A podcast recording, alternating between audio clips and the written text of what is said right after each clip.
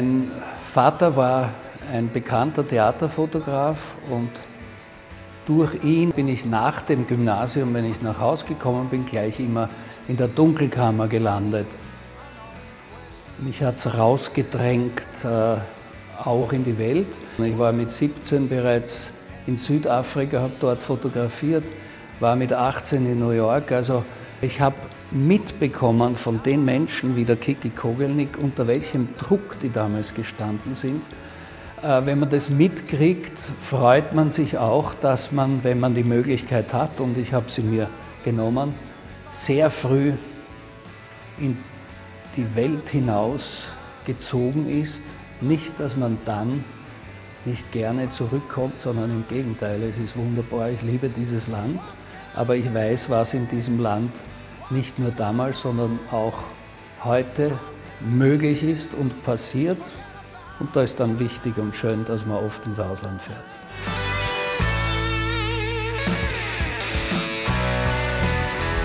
Wir zeigen Fotografien, die Horowitz zwischen 1965 und 1989 in Wien gemacht hat und legen einen besonderen Schwerpunkt ähm, auf Arbeiten, die im Zusammenhang mit dem Wiener Kulturleben entstanden sind, die, das besonders wichtig war für Horowitz.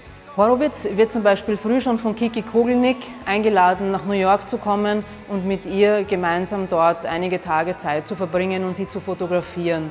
Zwölf Jahre später wird es ihm gelingen, Andy Warhol in Wien zu fotografieren, als dieser private Porträtaufträge ausführt. Horowitz ist eng befreundet auch mit Helmut Qualtinger, den er in vielen unterschiedlichen Lebenslagen festhält. Eindrucksvoll sind Horowitz-Fotografien etwa von Arnold Schwarzenegger, den er 1975 im Café Havelka fotografiert.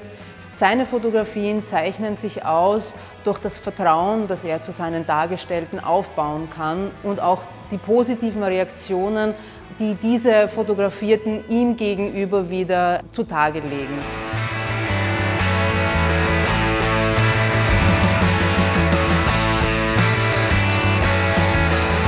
Die Fotos zeigen diese Menschen teilweise auch in skurrilen Situationen.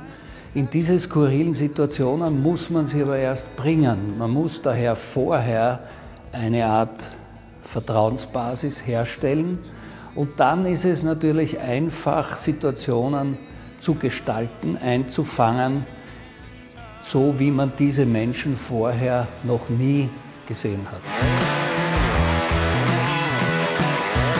Es sind ja alle Fotos hier schwarz-weiß äh, und das ist bewusst so, weil für mich die Schwarz-Weiß-Fotografie wirklich wesentlich äh, stärker im Ausdruck ist als Farbfotografie.